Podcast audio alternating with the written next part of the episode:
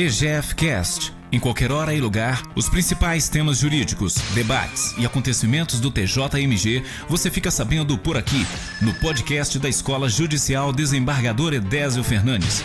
Você também pode nos acompanhar por nossas redes sociais, site, plataformas de áudio e em nosso canal no YouTube. Sejam bem-vindos ao EGFcast.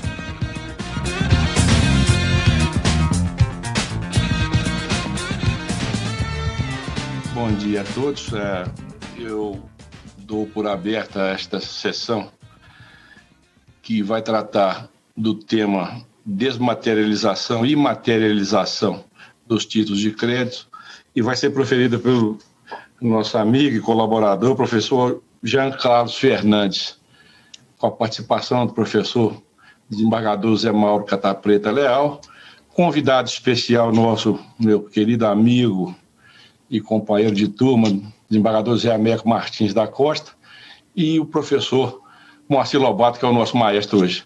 Como o tempo nos é muito caro, eu costumo realçar aqui, eu vou passar imediatamente a palavra para o desembargador Lobato, não sem antes agradecer é, com muita efusividade a, a, participação do professor Jean Carlos, que prontamente se, pronti, se dispôs a participar da, e para proferir e dividir conosco o seu conhecimento, seus conhecimentos, Desembargador Zé Mauro, Zé Mauro Catapeta Leal também, que está aqui colaborando, é um colaborador da escola e amigo particular. Desembargador Zé Ameco, também amigo, estudioso e vai colaborar. Hoje ele é o, é o convidado de honra.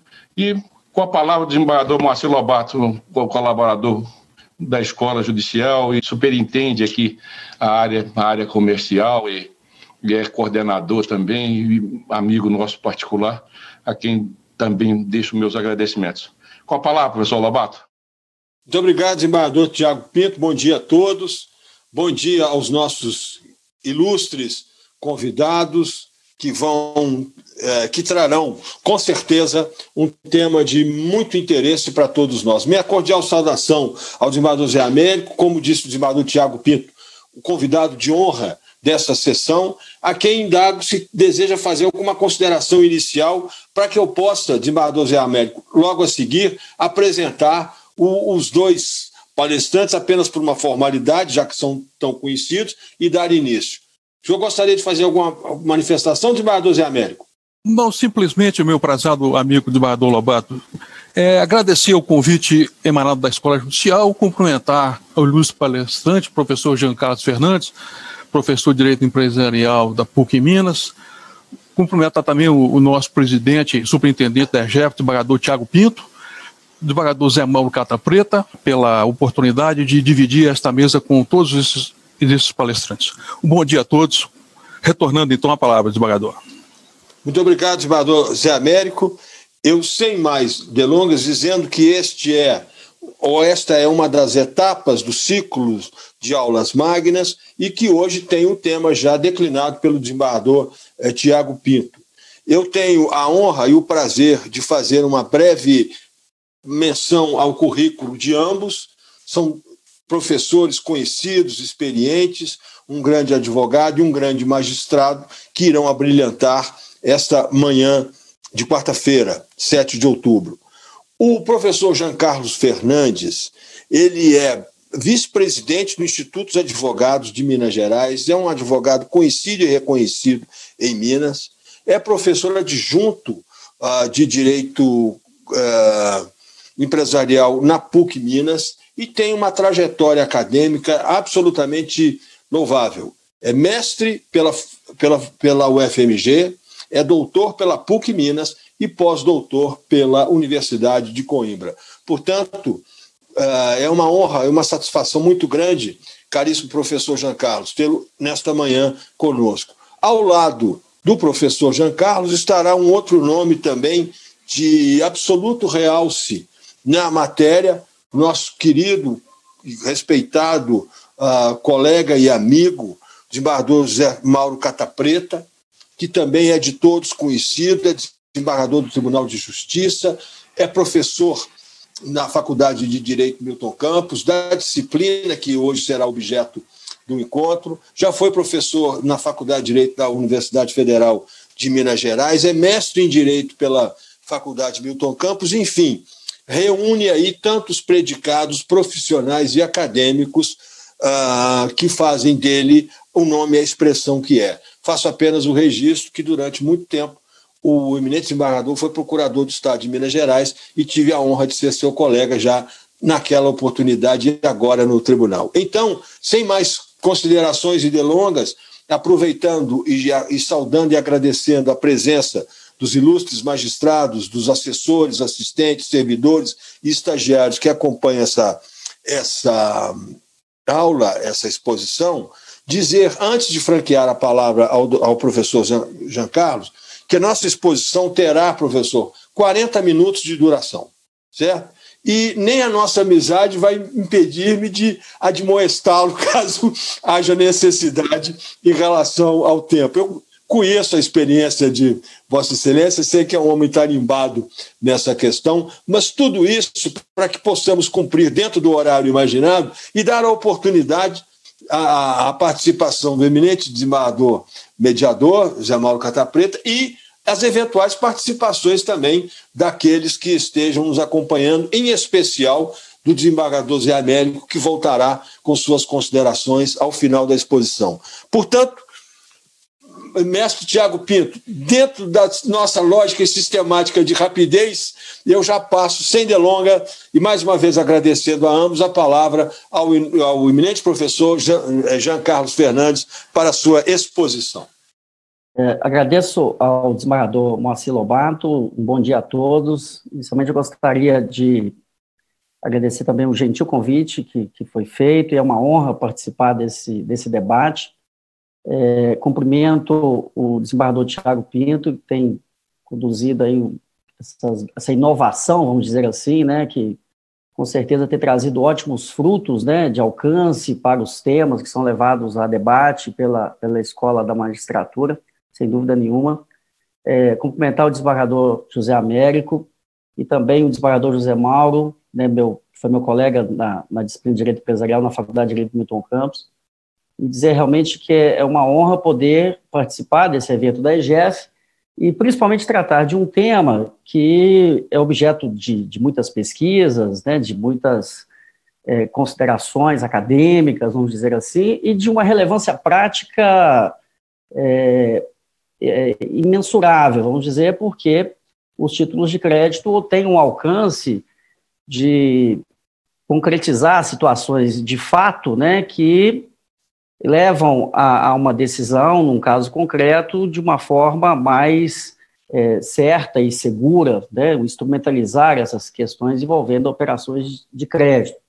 Mas é, eu peço, inclusive, é, permissão a todos, que eu vou compartilhar uma, uma, um PowerPoint aqui, eu preparei um, um material para a gente, como é uma matéria muito técnica, dogmática também, eu vou compartilhar alguns, alguns slides para a gente entender como que nós nos encontramos na atualidade no que diz respeito aos, aos títulos de crédito. Mas antes disso, eu queria fazer uma, uma breve introdução, porque nós temos no direito empresarial o que eu costumo dizer que são instrumentos de mobilização e circulação da riqueza no direito empresarial.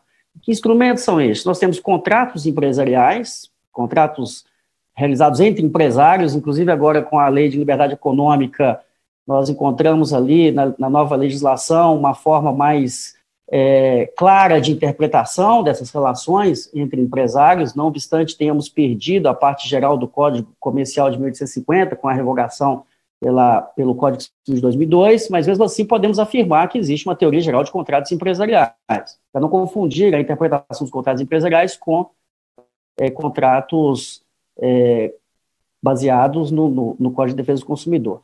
Um outro instrumento de mobilização e circulação da riqueza na atividade empresarial são os valores mobiliários, regulados lá na Lei 6385 de 76, é, e tanto valores mobiliários como contratos empresariais, nós temos é, tipicidade e atipicidade. Né? Nós temos contratos, inclusive em, em, matéria de contratos empresariais, nós temos mais contratos atípicos do que tipificados, porque os tipificados são poucos. Nós temos lá concessão comercial de veículos automotores, da Lei Ferrari, a representação comercial, e nos valores mobiliários, a Lei 6385, no artigo 2 tipifica alguns valores mobiliários, ações, debêntures, bônus, né? e deixa uma cláusula aberta também no artigo 2 no inciso 9, a possibilidade de quaisquer outros é, contratos de investimento coletivo ou títulos que a CVM, regulamentando, sirva para captar recursos no mercado. E outro instrumento que o empresário se vale são justamente os títulos de crédito. Aí, títulos de crédito, é necessário fazer uma releitura na, na,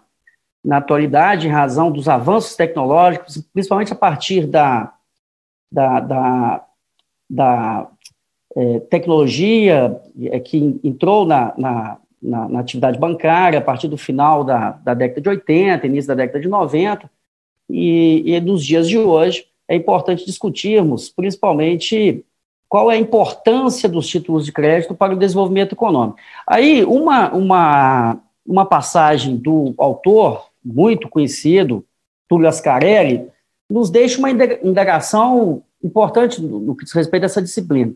Ascarelli sempre defendeu como os títulos de crédito como um instituto mais, um dos mais importantes para o desenvolvimento da economia.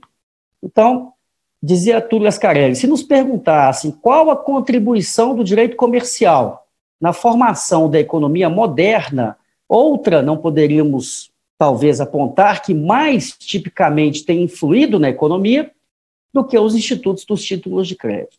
Será que essa frase de Túlio Ascarelli ela tem ainda uma importância na atualidade? Será que nós temos hoje os títulos de crédito como instrumentos que contribuem muito para a formação, desenvolvimento econômico? É isso que eu pretendo colocar aqui é, na, nessa exposição, justamente para é, dizer para onde foram os títulos de crédito, onde que estão os títulos de crédito sobre o aspecto, principalmente, de importância econômica.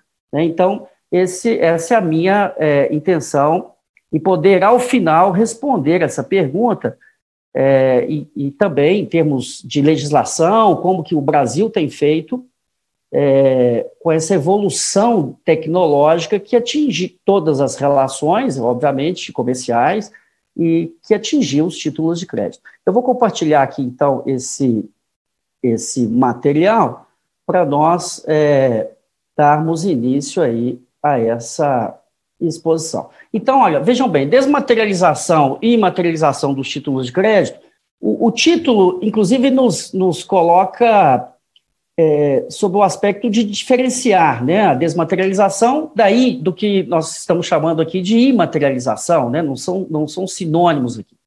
E essa pergunta que eu já adiantei, para onde foram os títulos de crédito? Onde os títulos de crédito estão é, na atualidade.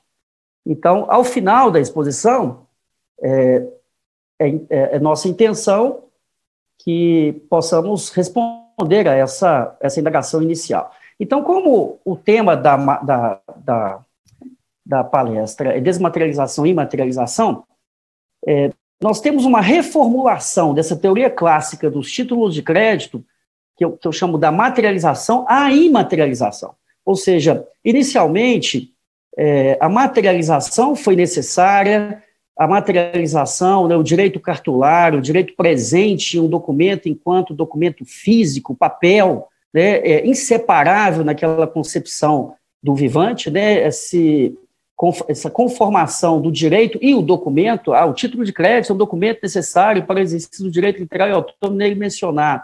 Sem o documento não é possível exercer o direito. Né? Como que eu executo se eu não tenho o documento? Então, é, a materialização, ela existe hoje? Existe. Nós temos títulos materializados. Nós temos o cheque, por exemplo, é um título materializado. Nós temos o, o, a nota promissória, é um título materializado. Cédulas de crédito bancário, é um título materializado. Cédulas de crédito rural, nós encontramos sempre demandas envolvendo esses títulos.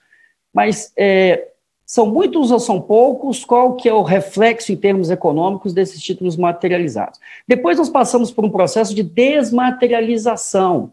Aí, tu, aí o processo de desmaterialização, nós desmaterializamos o que antes era matéria, ou seja, um documento no suporte papel, cartular, é transformado em documento eletrônico. Fizemos isso na Lei 11.076 de 2004, dos títulos do agronegócio, o CDA, o WA, podem ser emitidos sobre a forma cartular e depois são desmaterializados. É o que nós chamamos aqui de, do fenômeno da transmutação de suporte. O título nasce em papel, mas ele é, é a circulação se dá de forma eletrônica, ou seja, nós temos uma desmaterialização da, da circulação e mediante registro de um terceiro de confiança que eu falarei aqui na frente. E a imaterialização, que é o estágio que nós nos encontramos, não precisa de papel, o título já é criado a partir do suporte eletrônico, já é emitido, já tem o saque escritural, é o que tem acontecido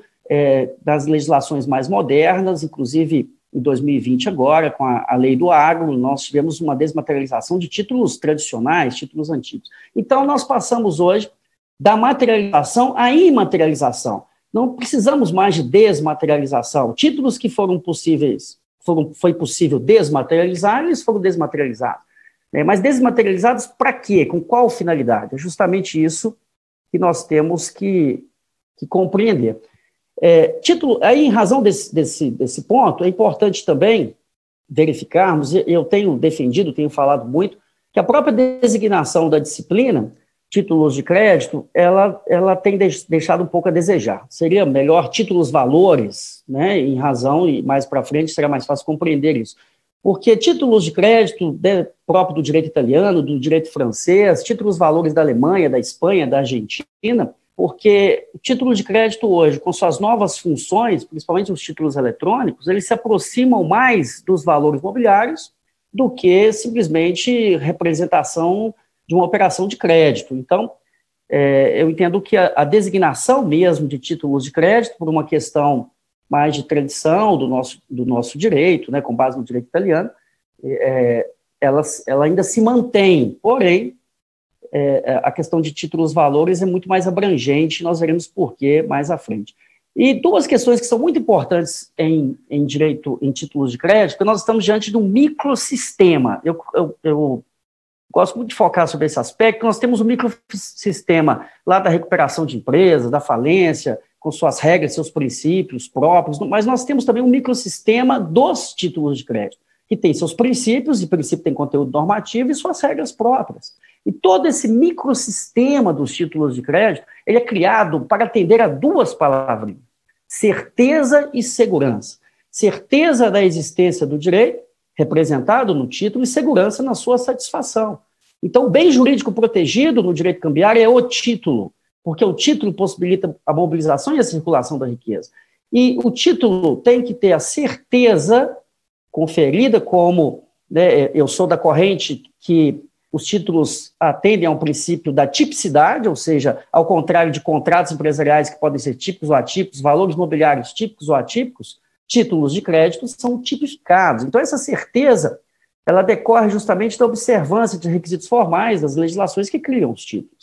E segurança na hora da satisfação, porque nós temos um processo de execução, nós temos os princípios que é, circundam toda, todo o microsistema e o guarnece, e faz com que o credor confie naquele documento para na hora da satisfação do, do seu direito. E aqui é um ponto muito importante, como já dizia Fran Martins, nós temos o rigor cambiário, esse formalismo dos títulos de crédito, pode parecer que é atrasado, que é um formalismo que nos dias atuais, né, em razão da dinâmica, da celeridade das relações comerciais, não, não, não deveria existir. Mas formalismo não é sinônimo de complexidade. Então, formalismo dos títulos de crédito é justamente para atender a celeridade, a certeza da existência do direito e a segurança na satisfação. Então, todo formalismo, tudo que nós temos na disciplina dos direitos, dos, dos títulos de crédito, do direito cambiário, desse microsistema, visa conferir essa certeza e essa, e essa segurança.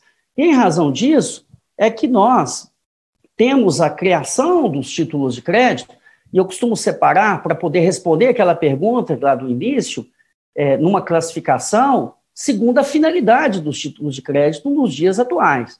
Então, para entender se o título de crédito está realmente representando uma evolução na economia, como já é, defendia Túlio Ascarelli, se essa afirmação dele é uma afirmação contemporânea, pode ser aplicada nos dias de hoje, e se o título atende certeza e segurança também, lá no processo de execução, principalmente, nós temos que entender a finalidade. Então, Títulos de crédito, segunda finalidade, aí nós separamos, nós temos títulos de crédito que servem para pagamento e desconto, os tradicionais, letra de câmbio, pouco utilizada, mas é um título muito importante, é um título mais completo e também o mais complexo, mas a partir dele nós compreendemos os outros. A nota promissória, ambos regulados aí no, na Lei Uniforme de Genebra, no decreto 761 de, de, o decreto é, tô, é, 761 é lá da falência, da, da, na LUG, né, o 57663 de 66, né, a lei de cheque, né, a, a lei 7.357 de 85 e a duplicata, lá na lei 5474 de 68.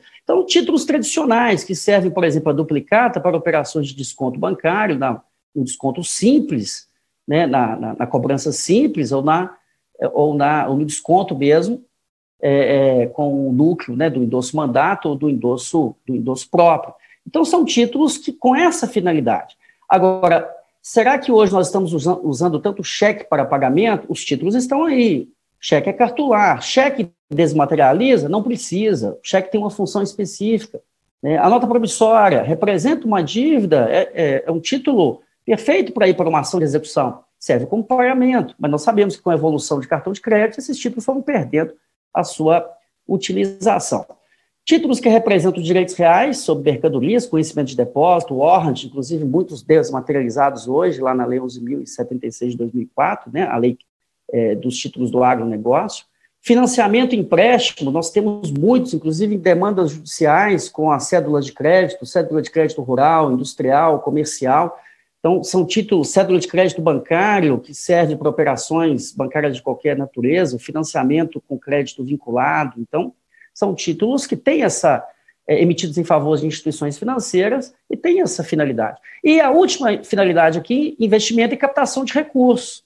É, investimento e captação de recursos é uma finalidade, principalmente nos títulos eletrônicos. Eu citei alguns aqui: letra de arrendamento mercantil, letra financeira e letra imobiliária garantida. Nós temos inúmeros: o CRI, o CRA, né, o certificado de recebíveis imobiliário, o certificado de, de recebíveis do agronegócio, a LCI. Nós temos vários títulos de crédito e com essa finalidade de investimento e captação de recursos. Mas essa finalidade de investimento e captação de recursos, ela nos leva a compreensão nos dias de hoje é, para onde foram os títulos de crédito. Porque, como meio de pagamento, na finalidade de meio de pagamento, os títulos surgiram lá na Idade Média, evoluíram até a década de 80, década de 90, ainda utilizávamos muito o cheque como meio de pagamento, nós não tínhamos cartão de crédito, nós não tínhamos no meio eletrônico. Né? Mas hoje, nos dias atuais, com tanta evolução tecnológica dos meios de pagamento, será que esses títulos de crédito, nessa função de meio de pagamento, eles atendem à evolução a, a, a tecnológica, as novas formas, né, a rapidez, a dinâmica necessária às transações e a própria segurança, né, representação de uma obrigação, de uma dívida certa, líquida, exigível, sem dúvida nenhuma, para o processo de execução lá no Código de Processo Civil. Então, mas como no dia a dia, como meio de pagamento, Outros meios surgiram: cartão de crédito, aproximação pelo celular, pulseira, né, Bitcoin, né, as moedas eletrônicas aí, né, digitais, e agora, recentemente, o Pix. Né, nós temos agora uma forma de pagamento que está aí para já entrar em, em utilização pelo, pelo Banco Central, nas instituições financeiras, cadastrando todos nós, então, vai ser transações mais rápidas por meio do nosso celular, com chaves, né, que, que a gente, todo mundo está vivenciando isso aí nesse momento. Aí vem a pergunta: será que esses títulos de crédito que surgiram tradicionalmente como meio de pagamento, eles atendem essa, essa função hoje de meio de pagamento? Eu, eu é melhor eu pagar com cheque ou fazer um, uma transferência eletrônica? É mais seguro a transferência eletrônica ou o cheque? Obviamente que é a transferência eletrônica. Então, é, essa fidelidade como meio de pagamento ainda existe, ainda existe. É possível, mas é, cada vez menos utilizado. Aí leva a, a, a uma, uma, uma conclusão que não é verídica de que os títulos de crédito estariam desaparecendo em razão da evolução tecnológica. Muito pelo contrário, os títulos de crédito estão já se aperfeiçoaram a evolução tecnológica, já migraram sobre o aspecto de importância econômica e permanecem títulos tradicionais regulados na Lei Uniforme de Genebra, que é a nossa lei vamos falar assim, a norma geral aplicável subsidiariamente aos demais títulos de crédito que, são, que surgem por leis específicas, além do próprio Código Civil, que funciona como regras gerais, né, de pouca utilidade, nós sabemos disso, mas, é, é, em razão da especificidade, né, o próprio artigo 903 do Código Civil ressalva toda a legislação especial, mas os títulos como meio de pagamento, eles têm perdido a sua utilização há muito tempo, desde que é, iniciou a informatização bancária. Então, os títulos foram para onde? Porque para rep representação de direitos reais sobre mercadorias, nós temos, principalmente títulos do agronegócio, é, financiamento e empréstimo, os bancos utilizam as cédulas. Agora, para captação de recursos e investimento, é o que eu costumo dizer é, a respeito da funcionalização dos títulos de crédito nos dias atuais como valores mobiliários. Então, o título de crédito passa a ter a função de valor mobiliário. E a função de valor mobiliário é justamente a captação de recursos por parte de quem emite e de investimento por parte de quem adquire um valor mobiliário. Então, esses valores mobiliários que estão lá na lei é, 6385 de 76, no seu artigo 2 é, tipifica, né, traz alguns valores mobiliários tipificados, como, por exemplo, ações, debêntures, bônus, mas o que nos chama muita atenção para poder termos essa, essa conclusão muito fácil de que os títulos estão funcionalizados como valores mobiliários é justamente o inciso nono aqui, quando ofertados publicamente, são valores mobiliários sujeitos ao regime desta lei, quando ofertados publicamente, quaisquer outros títulos ou contratos de investimento coletivo que gerem direito de participação, de parceria ou de remuneração. Então, quaisquer outros títulos, título de crédito, que gerem direito de remuneração. Captação, uma instituição financeira emite letra financeira, ela quer captar recursos, e quem adquire uma letra financeira está querendo uma remuneração melhor do que qualquer outro tipo de investimento que ele está é, colocando seus recursos perante aquela instituição. Então, nós temos aqui uma possibilidade de funcionalização desses títulos de crédito como valores mobiliários, em razão dessa cláusula aberta do artigo 2 inciso 9 da Lei 6385 Obviamente que com a a autorização da, da CVM, né, por, por, pois ofertados publicamente. Então, nós temos aqui uma, uma definição de valores mobiliários, ou seja, todos que estão listados na lei, que são os tipificados do artigo, do, do, do primeiro inciso até o oitavo, desse artigo segundo, quaisquer outros criados por lei ou regulamentação específica, ou quaisquer outros que se enquadrem no inciso nono da lei, conforme citado acima. Então, em resumo aí, os valores imobiliários são essa forma de captação de recursos e de investimento por parte de quem titulariza. É, nós vamos abordar a questão da tipicidade, porque o nosso legislador tem fei, fez a opção, tem feito a opção de, desses títulos eletrônicos, é, os tipificando como títulos de crédito, né? esses, esses, documentos eletrônicos, vamos dizer assim, de captação de recursos, mas coloca como títulos de crédito, nós veremos isso.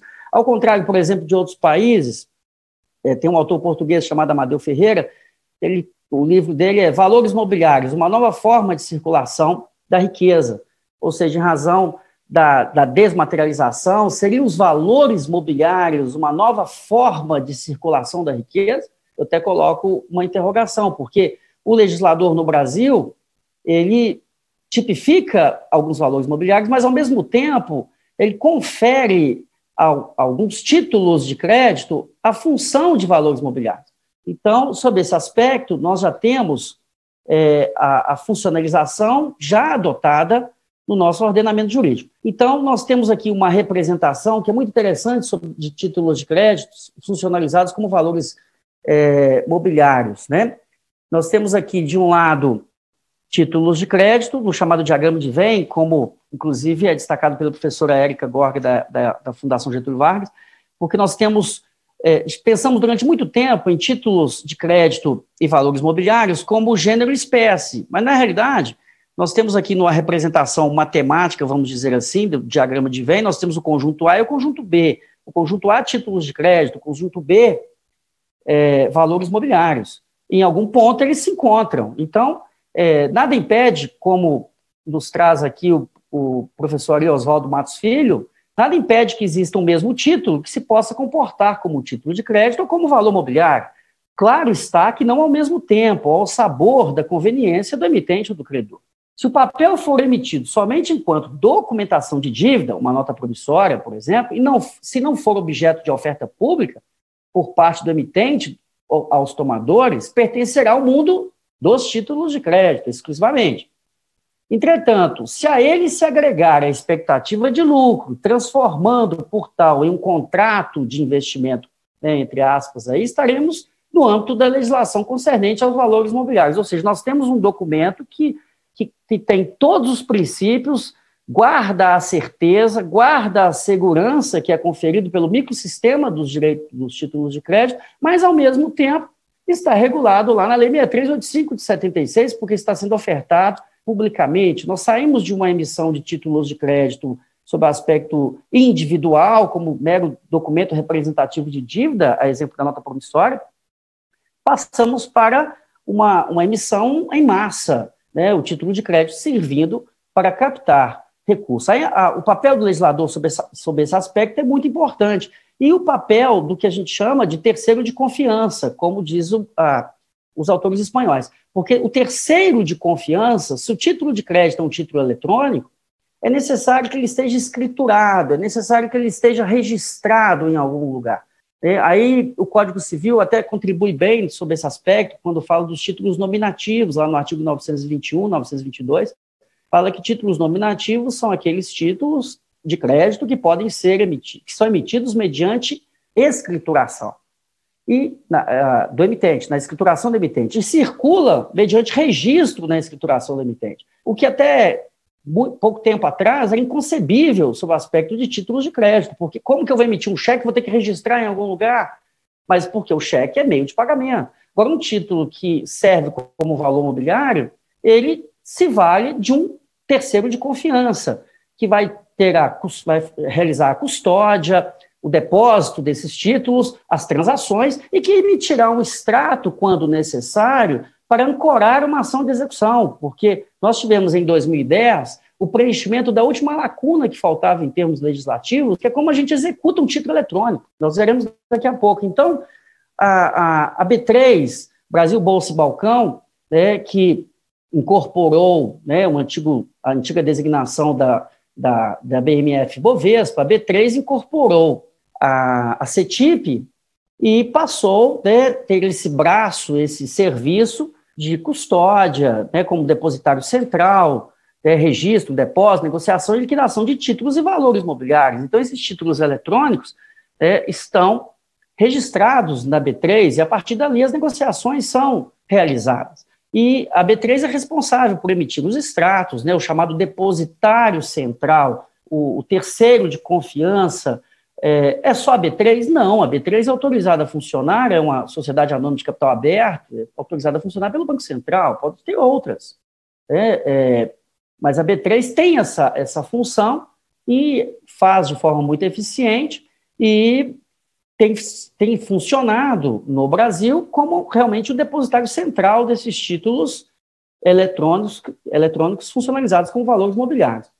Aí nós tivemos, em termos de evolução legislativa, é, algumas passagens muito interessantes. Então, vejam só, é, a Lei Uniforme de Genebra, né, a LUG, o Decreto 57-663, 1966, a Lei Uniforme de Genebra regula a letra de câmbio e nota promissória.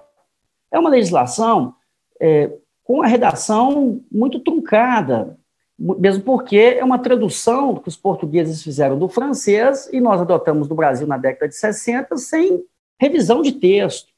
Né? A lei de cheque é uma lei melhor em termos de redação, que reproduz muitos dispositivos que estão na LUG, né? a lei 7357 de 85, e sempre que se cria um novo título, é, coloca-se como regras né, é, para suprir lacunas nessa legislação específica a Lei Uniforme de Genebra, a nossa chamada lei cambial ou legislação cambial. A legislação cambial hoje, nós podemos é, trazer como sendo a Lei Uniforme de Genebra, nossa lei geral, vamos dizer assim, aplicável subsidiariamente aos demais títulos de crédito e outras legislações criadas por leis específicas, e o próprio Código Civil, mas como eu já disse, o Código Civil pouco contribuiu em matéria de títulos de crédito, porque o próprio Código Civil gerou foi, interpretações divergentes na, na jurisprudência em razão de dispositivos que contrariam a lei especial e não se aplicam.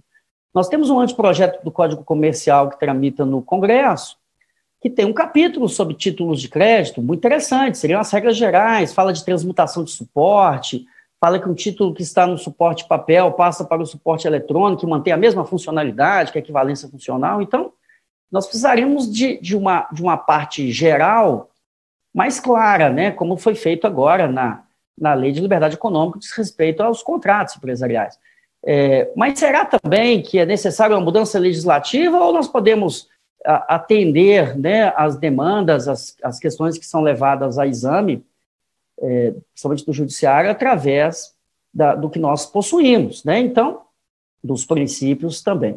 Em 2008, surgiu a, a, LU, a LAN, a Lei de Arrendamento Mercantil. Quando a LAN surgiu, o título emitido por Sociedade de Arrendamento Mercantil, é, falou que a LAN não se considera valor mobiliário, ou seja, o legislador fez questão de colocar no artigo 2 da Lei 1882 de 2008 que não, não poderia usar a LAN para captar recursos no mercado como valor mobiliário, ou seja, porque se não excluísse, ela entraria naquela cláusula geral do artigo 2 inciso 9, era só ter autorização da CVM para ofertar publicamente. Então vejam que é necessário, muitas vezes, retirado da, da, da legislação para que não se aplique a, a cláusula aberta lá da Lei 6385 de 76. Só que a LAN, quando surgiu, e emitida sob a forma escritural, ou seja, um título imaterializado, jamais papel, a LAN ela não tratou da execução. Como é que executa no caso de, de uma necessidade, de, em razão de uma inadimplência? A execução veio na letra financeira, na Lei 2.249 de 2010, que regula a letra financeira, e supriu, foi a, primeiro, foi a primeira legislação que tratou da execução, né, porque a letra financeira é emitida por instituições financeiras para captar recursos. Então, eu posso, no, no meu banco, e, e, emprestar dinheiro para o banco e ter uma letra financeira. Se o banco entra em liquidação, eu vou pedir um extrato lá na B3 e vou habilitar aquele extrato, porque ele é uma representação física do título eletrônico. Então, lá na LAN, veio no artigo 38, que ela era exclusivamente escritural, emitida sob a forma escritural, imaterializada, e que a LAN, no artigo 38, parágrafo 1 é título executivo extrajudicial que pode ser executado, pode ser executado, independentemente de protesto, com base em certidão de inteiro teor dos dados informados no registro, emitida pela entidade administradora do sistema de registro de liquidação financeira de ativos autorizados pelo Bacen, que no caso a B3. Então, pega-se o extrato, o extrato não é o título de crédito, o extrato não é a letra financeira, a certidão não é a letra financeira, a certidão é uma representação física do título eletrônico, porque nós temos que ter o documento necessário para o exercício do direito literal e autônomo nele mencionado. Só que a literalidade ou completude é obtida né, mediante extrato, certidão, que vem do registro junto ao terceiro de confiança. Já em 2015, surgiu a letra imobiliária garantida, e percebam que houve a mesma reprodução nessa legislação, falando que é um título é, eletrônico e é um título executivo extrajudicial e pode ser executado independentemente de protesto com base em certidão de inteiro teor emitida pelo depositário central. Então, usando a designação depositário central, porque pode aparecer outros, o terceiro de confiança. Então, reforçando a possibilidade de execução, de aparelhar um processo de execução, o título tem que ser certo, líquido exigível, e como é um documento necessário, se for cheque, eu junto o cheque.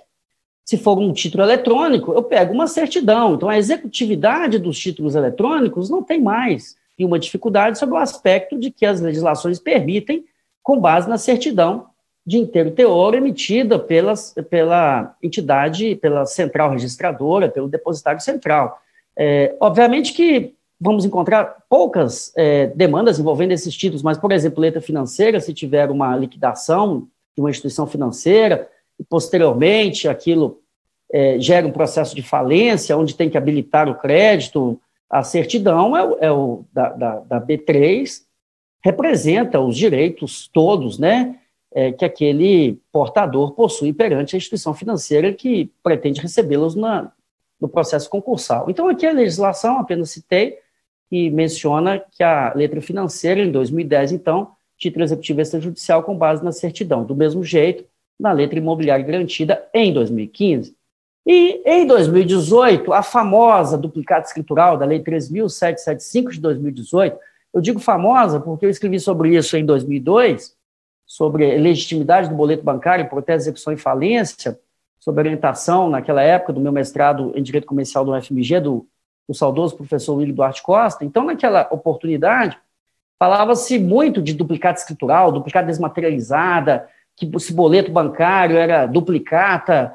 Obviamente que não, não tinha legislação sobre isso, mas o STJ, em 2010, é, disse que o boleto seria a representação física de uma duplicata escritural com base nos usos e práticas mercantis. Então, dizia-se em 2010 que era um título criado com base em usos e práticas mercantis.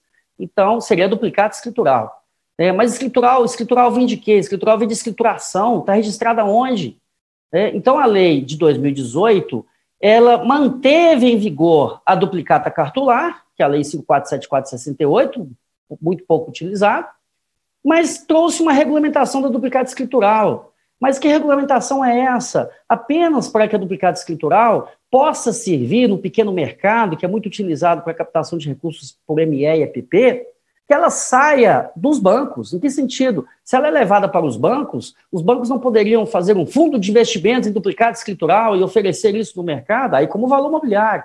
Ou seja, a legislação passa a permitir que a duplicata seja escriturada, registrada, cria uma central registradora, ainda tem muitas questões aqui que precisam ser regulamentadas, mas nada impede que a legislação também não tenha nenhuma vedação com relação a isso, que nós tenhamos duplicatas é, é, é, circulando no mercado, né, como valores mobiliários. Lógico que é um título que tem muita fraude em razão de emissão de duplicatas frias, mas isso acaba sendo mais restrito por causa do registro, né, que os dados da, da operação vão ter que ser é, cruzados ali para saber se realmente existiu a relação causal. Então, a duplicata escritural, como falávamos lá em 2002, que era necessária uma lei para regular isso, e a lei veio em 2018. Então, é, era necessário e foi e passou a ser mais necessário porque é, pretende-se utilizar essa duplicata escritural também como valor mobiliário, mas ele precisa de ter uma legislação específica, mantendo também a sua execução, dizendo aqui no artigo 7 que ela será emitida sob a forma escritural, e o extrato de que trata o artigo 6 que extrato é esse? O extrato do registro eletrônico, pode ser na B3, ou qualquer outro sistema de, de eletrônicos autorizados a, a escriturar isso aqui pelo Banco Central, serão títulos executivos extrajudiciais. Não é o extrato que é título executivo extrajudicial, na realidade, é a duplicata que é título executivo extrajudicial, como qualquer título de crédito. O extrato é uma representação física, e nem física, porque com o processo eletrônico, entra no sistema, né, pega o PDF lá do extrato, tem a, a, a, a forma de, de, reconhecer que é legítimo e junta no processo eletrônico. Nós estamos falando nem de papel que é digitalizado para o, o PJE, na realidade é tudo eletrônico. Né? Então, a, a duplicata veio em 2018. E agora, em 2020, na Lei 13.986 de 2020, que é a Lei do Agro, nós tivemos uma evolução é, enorme aqui com relação a, a, o que eu disse de desmaterialização. Primeiro, a lei do agro criou o chamado patrimônio rural em afetação. Na realidade, é, o, o, produtor rural necessita de um recurso perante uma instituição financeira, ele pega uma, um terreno que ele possui e afeta esse terreno, primeiro no registro imobiliário, faz uma afetação, né, que não estará sujeito a uma eventual falência, recuperação, caso ele, ele seja atingido né, nesses processos, é, salvo dívidas trabalhistas, cria-se aqui uma uma blindagem legal né, nesse patrimônio de afetação, porque o patrimônio de afetação será garantia da chamada cédula imobiliária rural, que é a CIR. Né? Então, cria a cédula imobiliária rural, que é um título escritural, né, um título que, em razão da garantia com base em patrimônio de afetação, é um título que vai ter uma ótima aceitação no mercado, pode ser negociado né, como valor mobiliário aqui, sem, com, com uma garantia mais forte. Mas também a lei do agro, ela, ela cuidou de títulos antigos, a cédula de produto rural da lei de 94, é, é possível hoje, com alteração pela lei do agro, a desmaterialização da cédula rural. Aí não falamos nem de desmaterialização, porque lá diz que a cédula rural poderá ser emitida sob a forma escritural. Na verdade, é imaterialização. A CCB também, né, a Lei 10.931, com essa com alteração, também permite a CCB escritural, quer dizer, emitida imaterializada. E a cédula de crédito rural do decreto 61 de 1967, muito comum nas demandas nas é, judiciais, as execuções de, de, de, cédula de crédito rural, pignoratícia ou hipotecária, e agora também elas poderão ser emitidas imaterializadas. Então vejam que os títulos que têm possibilidade de serem materializados estão sendo imaterializados porque eles passam a ter a função também de valores mobiliários. Além da função de representação de, de dívida, também servirão como valores mobiliários para captar recursos. Agora, eu vou desmaterializar cheque? Para quê? Não preciso desmaterializar cheque. O cheque é meio de pagamento, a função dele é essa, o meio de pagamento à vista. Nasceu e vai morrer assim, como meio de pagamento. Agora, é, se eu tenho um título de crédito que, além de servir como meio de pagamento, representação de uma obrigação cambiária, eu posso ainda utilizá-lo para captar recursos, o legislador desmaterializa. É, precisa de mais alguma coisa, de outra legislação? Não, porque aqui nós temos uma lei que trata da desmaterialização, fala da escrituração dos títulos, então, com base em leis específicas que nós estamos fazendo isso. Agora, todas essas leis falam que são títulos de crédito. Aí, se falasse que não são títulos de crédito, seriam valores mobiliários, lá no artigo 2 inciso 9 aí nós teríamos a, a, aplicação da cláusula geral. Ah, mas por que, que, o nosso legislador quis colocar como títulos de crédito? É evidente, porque o microsistema do título, dos títulos de crédito tem princípios. Né? O direito é autônomo, e nós temos ali um regramento que dá certeza e segurança. Eu uso o que é bom dos títulos de crédito, aliado ao que é bom dos valores mobiliários, e dou para o empresário um instrumento que ele possa captar recursos. Mas será que ele está fazendo isso? Então, para onde foram esses títulos de crédito? Nós perguntamos lá atrás. Saíram do meio de pagamento tradicional, regulado na famosa Lei Uniforme de Genebra, que está aí, uma legislação muito importante, e foram para onde? Saíram do meio de pagamento e migraram para investimento e captação de recursos. Aí eu trouxe aqui uma, alguns números, é, o estoque de títulos eletrônicos na B3, antiga CETIP, de 11 de agosto de 2020, quase um trilhão de reais, 976 bilhões de reais. Nós temos aqui cédula de crédito imobiliário, título de crédito, certificado de direitos creditórios do agronegócio, cédula de crédito exportação, cédula de crédito bancário, certificado de cédula de crédito bancário, certificado de recebíveis do agronegócio, certificado de recebíveis imobiliários.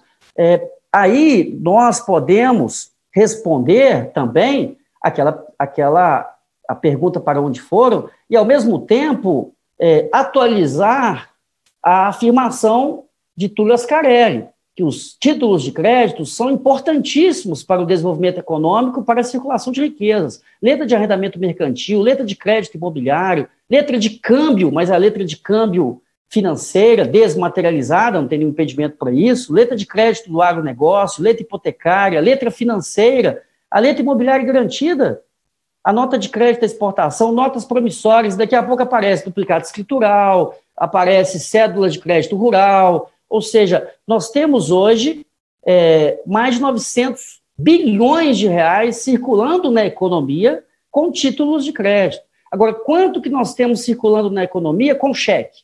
Quanto que nós temos com duplicata? Quanto que nós temos com nota promissória?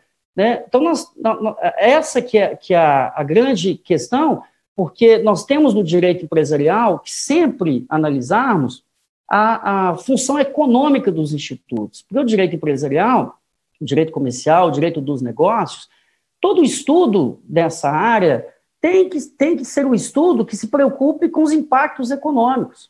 Então, a, a, as próprias decisões judiciais também podem gerar externalidades negativas. Né? Então, é, encerrando aqui, é, porque já no último ponto, né? Agora é só o obrigado mesmo, né? O... eu queria, então, é, agradecer a atenção por terem me ouvido e dizer que eu espero ter respondido a, a uma pergunta, né? É, em termos de economia, de importância econômica, e trazer também essa atualidade da lição de Túlio Ascarelli. Né? Eu agradeço a todos e estou à disposição aí para qualquer é, indagação a respeito da matéria. Muito obrigado. Obrigado, professor Jean Carlos. eu já, em meu nome, em nome do desembargador Tiago Pinto, além de cumprimentá-lo, agradecê-lo pela rigorosa observância do, do prazo. Né? Esteve, de fato, é, absolutamente dentro dele. Eu ia fazer apenas um comunicado que o senhor teria à disposição mais dois minutos, mas nem ah, foi preciso não. utilizar isso. Então, já, já o cumprimento, parabéns pela sua brilhante exposição e, de imediato, passo a palavra ao desembargador e professor Zé Mauro Catapreta.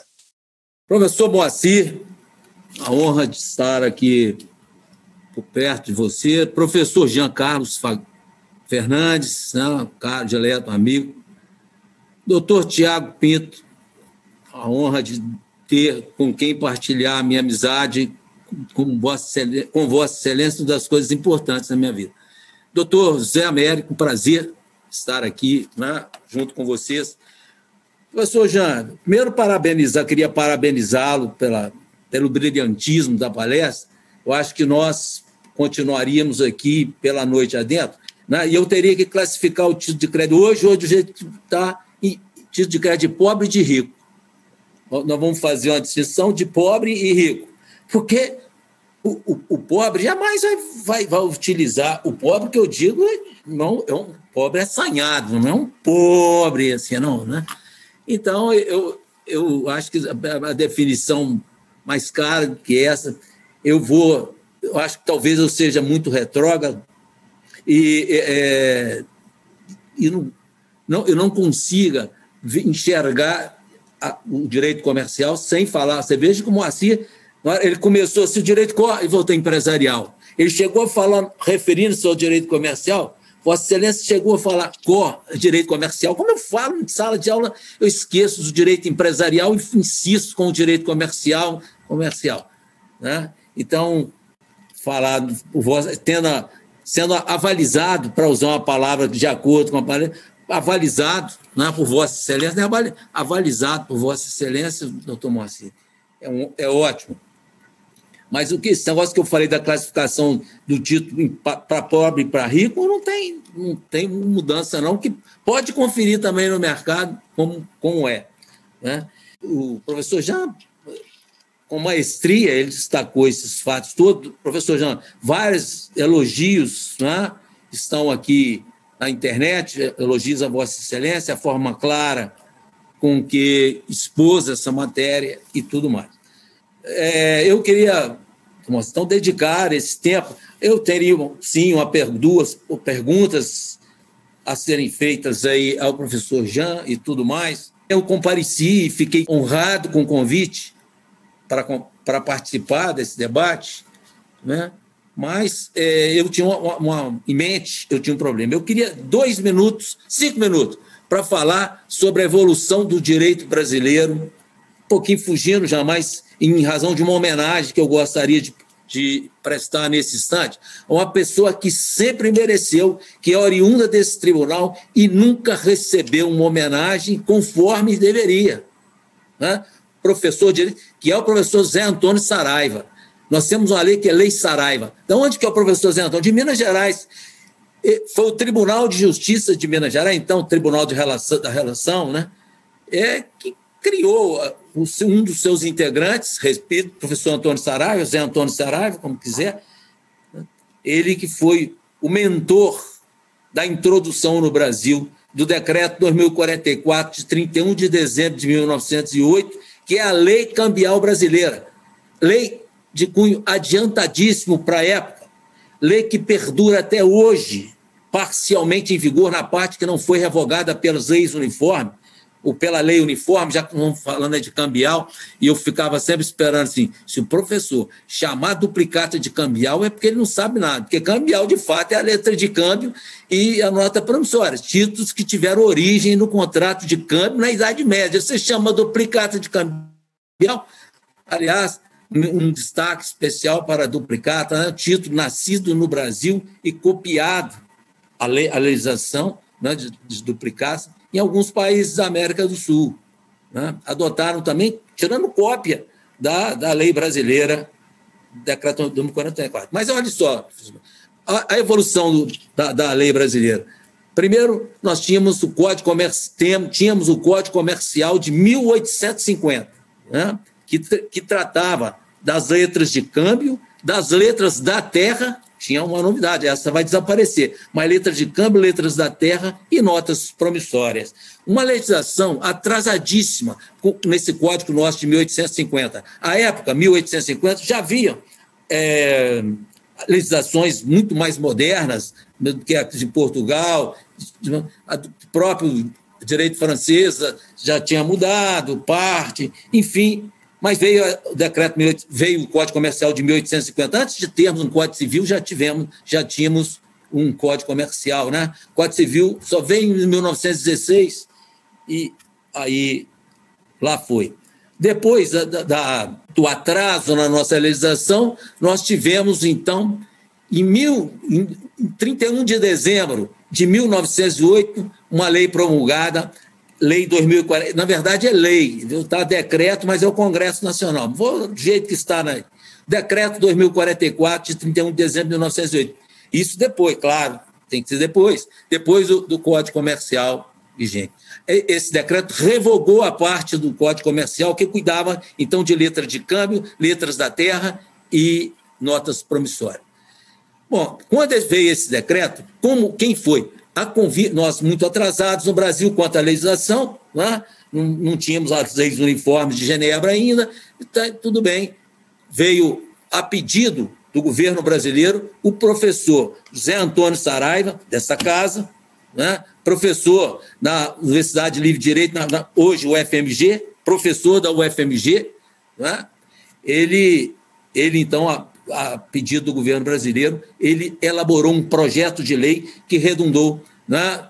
Afonso Pena, lá no crivo desse decreto, mas que criou a, a, a, Lei Cambial Brasileira, Decreto 2044, de 31 de dezembro de 1908. Nesse momento, nós evoluímos como nunca, porque o que fez o professor Antônio Saraiva? Ele, como um adepto do direito alemão, ele, um estudioso do direito alemão, né, do direito cambial, sobretudo alemão, ele fez essa maravilha de lei, de decreto 2044, né, onde ele abordou todos os. Até hoje, tudo, é, tudo lá está de forma clara e vigente. Meu medo é até que, com essa eh, quantitativo de leis aumentando muito, né, como é que nós vamos dar conta disso? É uma lei toda hora. Nós temos que. Aí que vem minha, aspecto, eu acho que nós temos que reescrever, sim, o direito, direito cambial, não digo nem o direito comercial, que teremos, tem código novo tramitando no, no Congresso, vai para lá, vem para cá, como é comum no Brasil, a, a, pipocar e tudo mais. Os juízes, eu, agora eu posso ter a honra de me incluir nessa classe, né? mas os juízes têm também que ter coragem de aplicar o direito, porque se não tiver coragem, se lá, se, se o Código, Código Civil, por exemplo, se o Código Civil tratou de títulos de crédito, claro, foi claro, o, artigo, o Código Civil no artigo 903. O que é que diz, diz o artigo 903 do Código Civil? Diz claro, né, que os dispositivos deste Código Civil só se aplicam aos títulos de crédito à falta de lei especial. Ora, nós temos lei especial quase para tudo em matéria de título de crédito. Para quê? Para quê? Para desperdiçar a caneta a, a tinta da caneta, uma coisa que não tem. Para que colocar títulos de crédito aí no Código Civil? Para espalhar mais a legislação. Agora eu tenho que ficar assim. Será que isso aqui está em vigor? Será que eu aplico? Um, um exemplo claro disso não é? é a necessidade de outorga uxória ou marital para, para, o, para o, o cônjuge que vai prestar aval. Ou ele vai ser marido e mulher, que ambos prestarão aval, ou seria pelo Código Civil, né? A, é, restaria a. Bom, restaria a nós, o, o, já com a entrada em vigor também desse Código Civil, veio essas matérias, como digo, repito, né, a outorga uxório marital para a prestação do aval. Aí veio o tribunal e falou, não aplica. Ele não aplica porque, se não, na casa de fiança, vem o tribunal. Mas está claro, no artigo 1647, inciso 3, fiança já era assim no passado. Por que, que não aplicar? O juiz colocar a caneta quando tiver dizer que esse aval é, é nulo, vai ser anulado por isso, por isso por aquilo. Ele não fala. Aí vem o Tribunal do Rio não, esse, esse dispositivo sobre é, aval de pessoa casada, salvo no regime de absoluta, né? Só no regime de separação absoluta, é essas, essas queixas. É? Então, aproveita-se um artigo, não vai aplicar, não? Falou que o cônjuge tem dois, o que não, não autorizou, o cônjuge, é, ele tem dois anos para anular o, o, aval. Anular, anular é anulável, né? ato anulável. Mas não, não aplica, fala que não aplica. Então, o cônjuge não tem essa legitimidade para requerer a, anulação do aval. Aí, mas não é só o cônjuge, não, doutor. Está lá também que são os herdeiros desse cônjuge, lá no Código Civil, no artigo 1648. Se ninguém puxar a responsabilização, daqui a pouco o tribunal, o Superior Tribunal de Justiça, começa a inventar e inventar mal. Inventar mal. Não respeitando o princípio da accionata, nada disso. De, decretando pro, é, prescrição da, da ação monitória sem mesmo iniciar a contagem de prazo para prescrição, porque o título não tinha força executiva, já estão tirando. E o cabimento da ação monitória é exatamente isso, né? É, ela, na falta de documento, não pode ter força executiva. Olha, então, se vai, com base numa, numa nota promissória, julgar uma, uma ação monitória, decidir uma ação monitória, vai Aí, mas no começo a contar a nota promissória. Suponha uma nota promissória. A nota promissória, que é título de pobre, uma nota promissória, ela não, não, não terminou a prestação da execução, três anos a contar do vencimento, não passou ainda, ele já começa a contar antes. Então, isso traz até um desânimo para aqueles que tentam acompanhar isso e quando chega numa área nossa que nos fere. Né? Achei que Vossa Excelência também achou ia falar um pouco para nós da, da, do conhecimento de depósito do warrant. O único título que não se aplica, detalhe, o que eu queria dizer também agora contra aquilo que. a respeito do que foi discutido aqui, né? eu queria lembrar. A lei, a lei cambial, a lei uniforme, ela, e a lei cambial também, ela é uma lei supletiva de todos os títulos de crédito. Cédula de crédito bancário, lei 10.931, esse porque está na moda. Então, se chega no artigo 44, aquilo que da, da, da, lei, aquilo que não estiver regulado na presente lei, aplica-se à lei cambial. Chega na lei de, na, na lei de duplicatas, 5.474, não a, a duplicata escritural ainda, 5.474, chega outra vez, não é? Para dizer no artigo 25, lei de duplicado, aquilo que não tiver nessa lei, aplica-se à lei cambial. Ora, a lei cambial ela é supletiva. Como é que vai tirar? Como é que vai separar esse joio do trigo? Nós começamos a falar. E agora, para os títulos do agronegócio? E, e eu acho que isso tudo, se nós não cuidarmos de sentarmos, de sentar com seriedade e elaborarmos, reinscrever esse direito cambial, que vai ser muito difícil, tem princípios na, na própria definição do Código Civil também já trouxe lá no 889, inciso parágrafo terceiro, que o título podia ser emitido a partir de caracteres eletrônicos. O Código Civil de 2002 já tinha dado sinal, está lá no. Está né? lá, claro, artigo 889, parágrafo terceiro do, do Código Civil. Então, eu não vou, a não ser ressaltar novamente, que eu gostaria muito de ver o tribunal homenagear o professor Zé Antônio Saraiva. Na né, colé... Quando ele morreu, a, o tribunal estava em sessão no, no Rio. Ele, é, ele é, traba, trabalhou no tribunal aqui, foi desembargador do Tribunal de Minas. Né?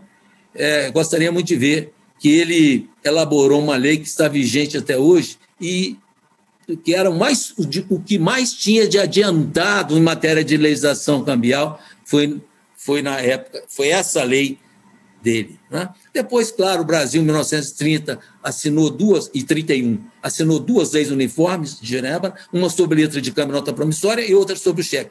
Pergunta ao judiciário se eles, se eles aplicam as leis uniformes, ou aplicaram quantas vezes. Prefere o juiz a aplicar, fazer a aplicação do, de, do decreto 2044, da lei cambial brasileira, porque é muito mais fácil, muito mais didática e correta, pequena, com pequenas divergências da lei uniforme. E por isso, aí o decreto 2044 não aplica, como é o caso de prescrição, né? tem divergência, no, no, mas prevalece a lei uniforme, essas regras que a gente já ouviu todo lugar. Então, professor Tiago, eu gostaria que levasse a, a, a nossa escola né, esse destaque para o professor Zé Antônio Saraiva, né, que morreu trabalhando. Né? Na mesma hora foi que se conseguiu comunicar, eu estou falando de 1913, mais ou menos. Né? A lei dele, a lei que ele foi o autor do projeto, que transformou na lei uniforme, é de 1908.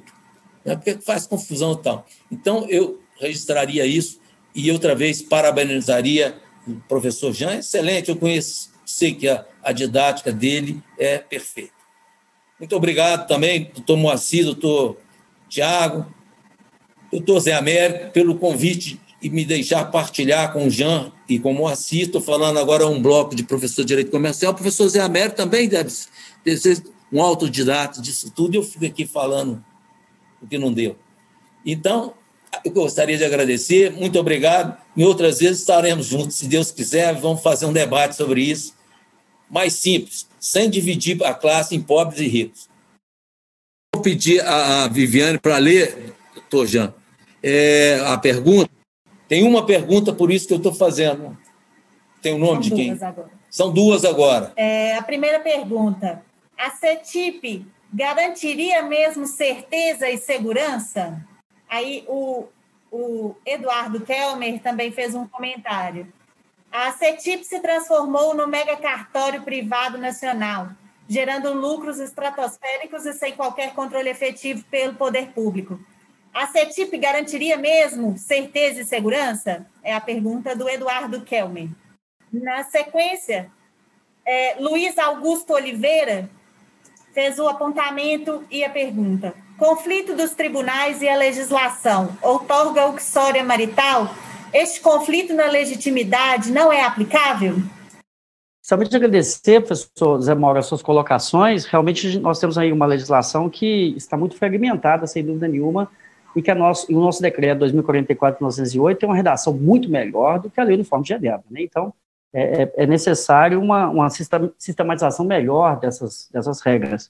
Com relação às perguntas, agradecer também os participantes e que formularam as perguntas. Uma delas aqui, inclusive, eu, eu, eu falaria, e falaria também da sua colocação de, de, título de rico e título de pobre, mas eu, eu não quis me aventurar sobre esse aspecto e, e, e sabia que você ia falar isso, então eu deixei passar, porque é como se fosse varejo atacado, tá? É, mas, é, mas na realidade é essa, porque eu costumo dizer que nota promissória virou negócio entre vizinhos, né? negócios menores. Então, é, infelizmente, é sobre esse aspecto. E outra questão que eu ia colocar era justamente, é, um aluno uma vez me indagou, falou o seguinte, professor, na realidade, CETIP, hoje é B3, né? É como se fosse um grande cartório.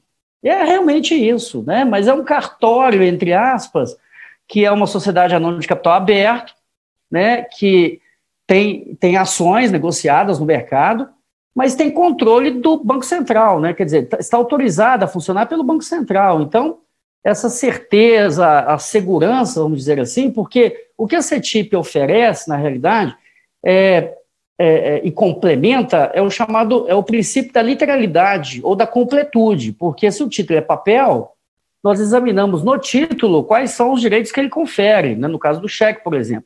O que, que a CETIP, não CETIP, a B3 hoje, que incorporou a CETIP, faz é emitir um extrato, emitir uma certidão do que está registrado, e essa certidão e esse extrato trazem as, as transações, as garantias, ou seja, os direitos que o título é, representa e que estão registrados no sistema da CETIP. Então, na, na realidade, não é, não é a, a, preocupação aqui não é sobre o aspecto de que a segurança não existiria, né? Porque a certeza da existência do direito decorre do preenchimento dos requisitos legais que estão nas leis específicas. Segurança na satisfação desse direito é na hora que eu tenho um título de crédito em mãos, eu sei que aquele direito é certo, líquido, exigível, vou buscar a tutela é, judicial e preciso representar esse direito por meio de um documento. E o documento é o documento que sai da escrituração da CETIP, mas a CETIP ela tem a, a autorização para funcionar no, regulada dentro do mercado financeiro né, pelo Banco Central. Então, eu não vejo problema com relação a isso, porque nós queremos é, a demonstração de quais são os direitos, atender ao princípio da literalidade ou da completude.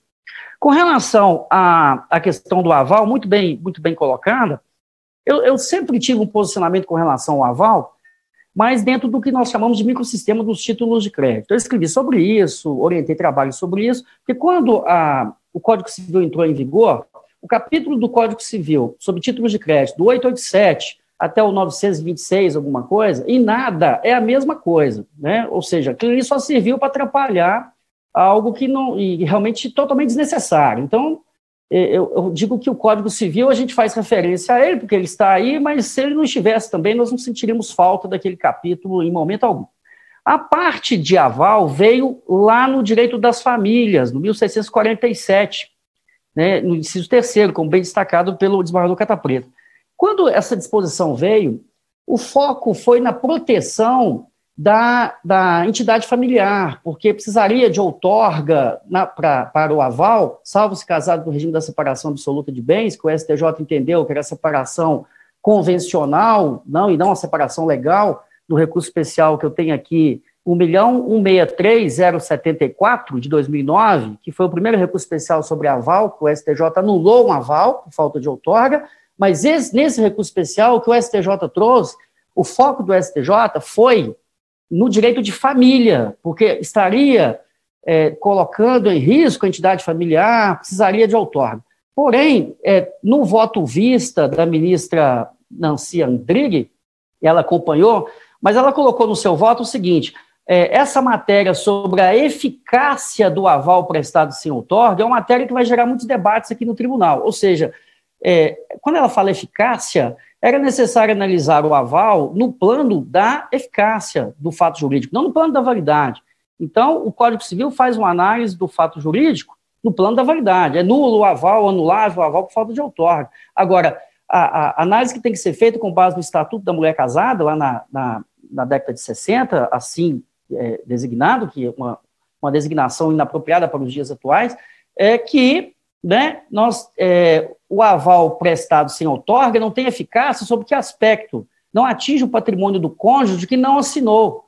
Né? Então, a intenção do legislador de criar a outorga para proteger a entidade familiar é o que a gente costuma dizer que foi um tiro no pé. Ah, por que foi um tiro no pé? Então, todas as relações agora marido e mulher, os dois assinam. Então, aquele que não assinou, não é possível depois é, é, invocar eventualmente que aquilo não vai, não atingiu a pedir a proteção da minha ação, sobre esse aspecto, é, os bancos, né, e quem pede o aval vai se adequar ao que a norma exige. E eu sempre tive o um entendimento que esse dispositivo não poderia ser aplicado em razão dos princípios dos títulos de crédito, da própria Lei Uniforme de Genebra, que fala que o aval ele é válido, ele não pode ser anulável, salvo algum vício de forma no título. O aval é prestado para o título.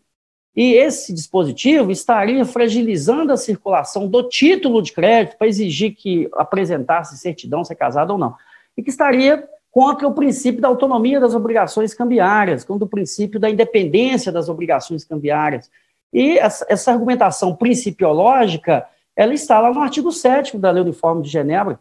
Né? Nós temos os princípios é, positivados. O STJ, em 2016, no recurso especial 1.633.399, já oriundo de São Paulo, o STJ mudou o entendimento, mas mudou numa, fazendo uma aplicação positivista. Sobre que aspecto? Artigo 903, puro e simples. Ah, o Código Civil está tratando de títulos atípicos. Aí, títulos atípicos, não, não consegue apontar nenhum título atípico que o Código Civil está tratando, né? Mas tudo bem. E que não se aplica o Código Civil para os títulos que estão em lei especial. Como a Lei Uniforme de Genebra não fala de outorga, lógico que não fala de outorga, porque aval é independente autônomo, como é que eu vou falar de outorga na, no aval? Aval é obrigação cambiária independente autônomo.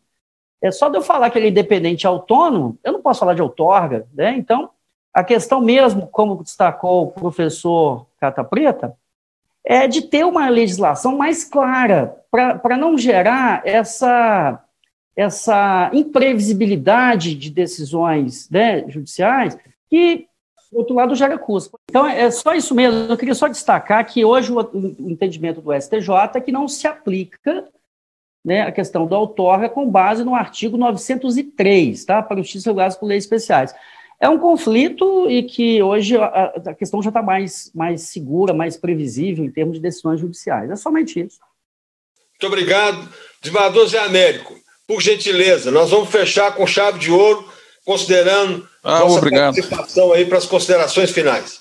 Bom, eu vou fazer então uma breve consideração para finalizar o nosso evento, agradecendo o professor Jean Carlos Fernandes, agradecendo o desembargador Moacir Lobato, o diretor do Centro de Estudos Ronaldo Cunha Campos, agradecendo o desembargador Zé Mauro Cata Preta, mediador, e especial agradecimento ao desembargador Tiago Pinto, superintendente da EGEF, Bom, o, o, tecendo considerações sobre o evento, o, nós sabemos que o fenômeno da desmaterialização dos títulos de crédito é uma consequência da informatização. E o judiciário deve se adequar para atender os anseios de uma sociedade que cada vez mais busca ter seu direito tutelado com celeridade e eficiência. Da mesma forma, também se apresenta benéfica para o mercado globalizado, promovendo o desenvolvimento das relações comerciais, fomentando o crédito das instituições financeiras e nas relações entre particulares. Ao inserir a possibilidade dessa emissão de título de crédito por meio eletrônico, o legislador corretamente buscou adequar o direito às necessidades reais do comércio, pois a cártula não mais se adequa a uma realidade na qual o direito em si já existia. Se, por um lado, o legislador abriu espaço no Código para a desmaterialização do título de crédito, por outro lado, perdeu uma grande oportunidade de centralizar a matéria em um único diploma, deixando o cargo de legislações especiais correspondentes a cada título à sua formatação. E se os problemas surgidos do suporte escritural ainda existem ou não, como é desenvolvido pelo nosso professor, é possível atribuir validade jurídica aos títulos desmaterializados utilizando-se de outras fontes do direito, como o uso, costume, analogia, integração, como a própria doutrina.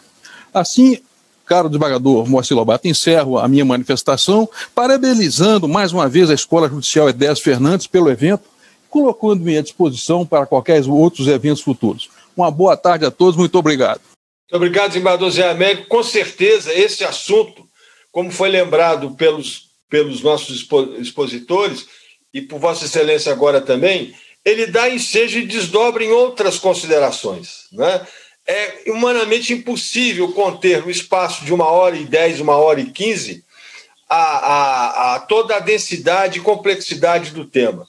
De modo que, com essa limitação, é, óbvia que tem que ser assim mesmo, é que nós vamos, não, não vou dizer propriamente encerrar, mas quem sabe suspender, desembargador Zé Américo, essa atividade para que retomemos mais tarde, aprofundando essa discussão e, enfim, e considerando outros aspectos que sejam relevantes no tema.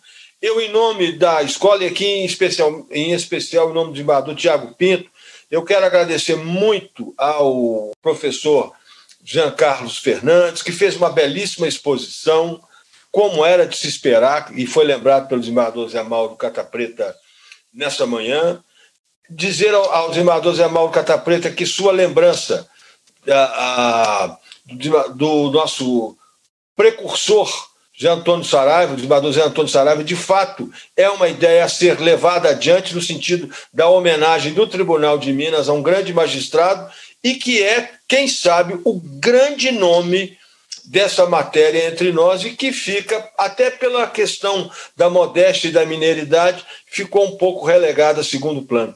Lembrando que Minas tem uma grande escola de comercialistas. Carlos Fulgêncio da Cunha Peixoto, por exemplo, que teve assento no, no, Supremo Tribunal Federal, né? João Eunápio Borges, que não foi magistrado, enfim, quem sabe não é hora de retomarmos, né, desembargador Zé Américo, essa, é, essa condição de destaque que Minas Gerais tem, sempre teve nesse, nesse sentido.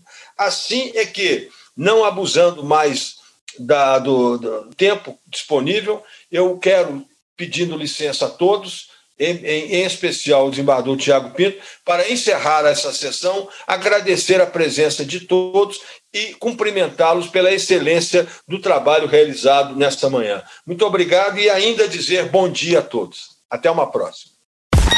Você ouviu EGF Cast.